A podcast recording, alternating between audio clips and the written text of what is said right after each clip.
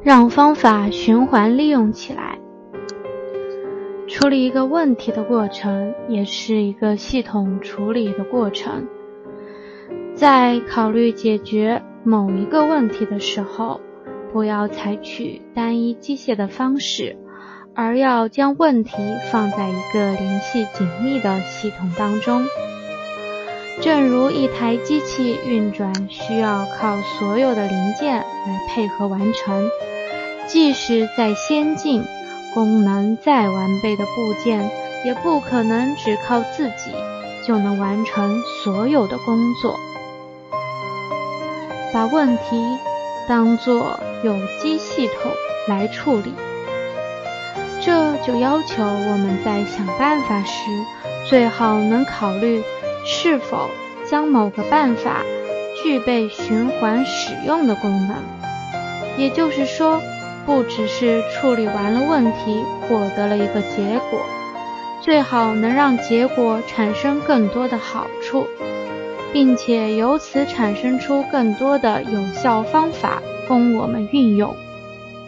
所以，我们不仅要把问题建立成一个有机的系统，也要让方法循环利用起来，把方法也能够系统的总结出来，以便遇到相似的问题的时候，能够顺利的找到解决方法。最会做生意的人。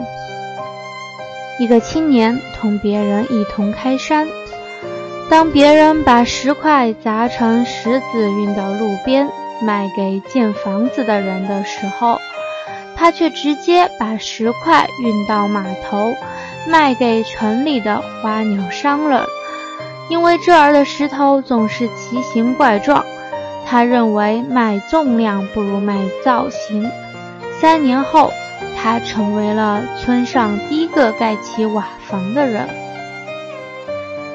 后来不许开山，只许种树，于是这儿变成了果园。满山遍野的鸭梨招来了八方客商，他们把堆积如山的梨子做成筐，成筐的运往北京和上海。然后再发往韩国和日本，因为这儿的梨汁浓肉脆，纯正无比。就在村上的人为了鸭梨带来的小康日子欢呼雀跃的时候，卖过石头的果农卖掉果树开始种柳，因为他发现来这儿的客商不愁挑不到好梨。只愁买不到剩梨的筐。五年后，他成为了村里第一个在城里买房的人。再后来，一条铁路从这儿贯穿南北，小村对外开放。就在一些人开始集资办厂的时候，还是那个农民，在他的地头砌了一朵。三米高、百米长的墙，这朵墙面向铁路，背依翠柳，两旁是一望无际的梨园。坐车的人从这儿经过，在欣赏盛开的梨花的时候，突然会看到四个大字：“可口可乐”。据说这是五百里山川中唯一一个广告。在那堵墙的主人凭着这堵墙，每年有四万元的额外收入。二十世纪九十年代末，日本丰田亚洲区代表没穿内衣来华考察。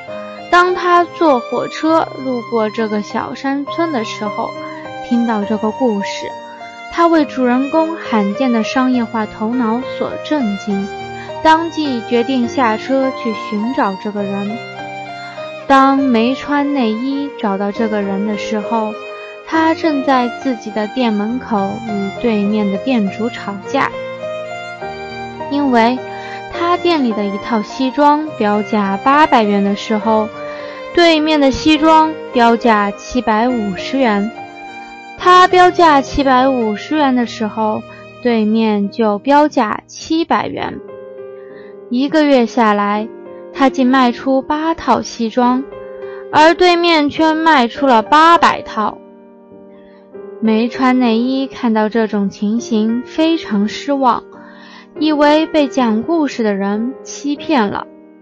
当他弄清真相之后，立即决定以百万年薪聘请他，因为对面的那个店也是他的。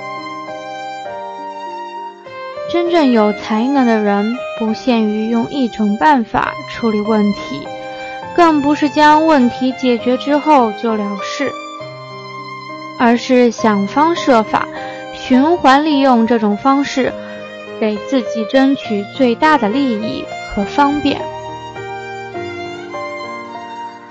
把好方法加以传播，让效益增倍。从前。有一个非常贫穷的村子，村子里住着一个二十几岁的小伙子。这个小伙子整天在寻找致富的机会。有一天，他听说在后山住着一位老者，他上知天文，下知地理，于是小伙子便上山去向老者讨教。老者告诉他。淌过村前的小河，再翻过两座大山，山脚下有一个山洞，洞里有很多的财宝。但是这个洞非常不容易发现，如果他肯下决心吃苦的话，一旦他找到这个洞，那财宝也就是他的了。最后，老者告诉他如何找开口的洞。小伙子非常的高兴，他谢过老者，便回家做准备。第二天，小伙子上路寻宝去了。他不停地走了三天三夜，终于到了老者说的那个山脚下。又花了五天的时间，历尽千辛万苦，最后。他终于找到了那个山洞。他按照老者告诉他的方法，果真山门被打开了。小伙子飞奔进去，顿时他眼前一亮，在他面前堆满了光彩夺目的金银财宝。小伙子高兴地跳了起来。他早已经忘记了几天来的疲惫，拼命地把财宝往事先已经准备好的口袋里装。可财宝太多了，口袋根本装不下。于是他把身上能装的地方都装满了。就当他准备拖着财宝回家的时候，洞口的石门落下来了。他急坏了，拼命地推石门，可他使出了全身的力气，石门却一动也不动。小伙子告诉他，他没有办法了，只好走其他的路。他在墙上发现了一些字，字上说。每个人每次只能拿走一块金子。小伙子很不情愿地把身上的财宝往下扔，扔一块石门没开，扔两块石门没开，直到最后他手里仅剩两块金子了，可是门还是没开。没办法，他只好又扔了一块，手里。只剩下了一块金子。这时，门打开了，小伙子拿着一块金子下山了。第二次，一个人变成了两个人，多了一份力量，拿的金子也就更多了。随后又有两个人跟随他们上山了，他们依旧重复着以前的故事。当他们再回到村子时，两个人的力量变成了四个人的力量。虽然还有很多人不相信，但又有更多的人相信了。当这些人再回来时，传播的力量更大了。最后，全村的人都相信了，他们一起上山取宝，全村的人都富了。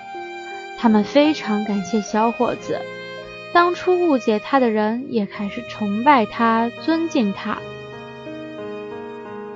开创事业就是一个挖宝行动，刚开始可能会很辛苦，回报也很少，但是随着不断的努力，队伍不断壮大，后期的效益不可估量。